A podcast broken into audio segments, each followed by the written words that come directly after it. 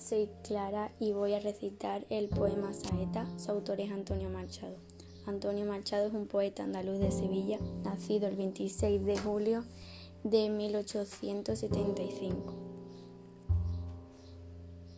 Dijo una voz popular, ¿quién me presta una escalera para subir al madero, para quitarle los clavos Jesús del Nazareno?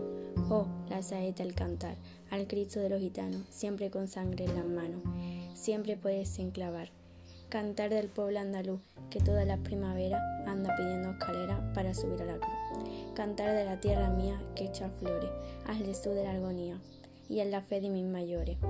Oh no, eres tú mi cantar, no puedo cantar ni quiero a ese Jesús de madero, sino al candubo en la mar.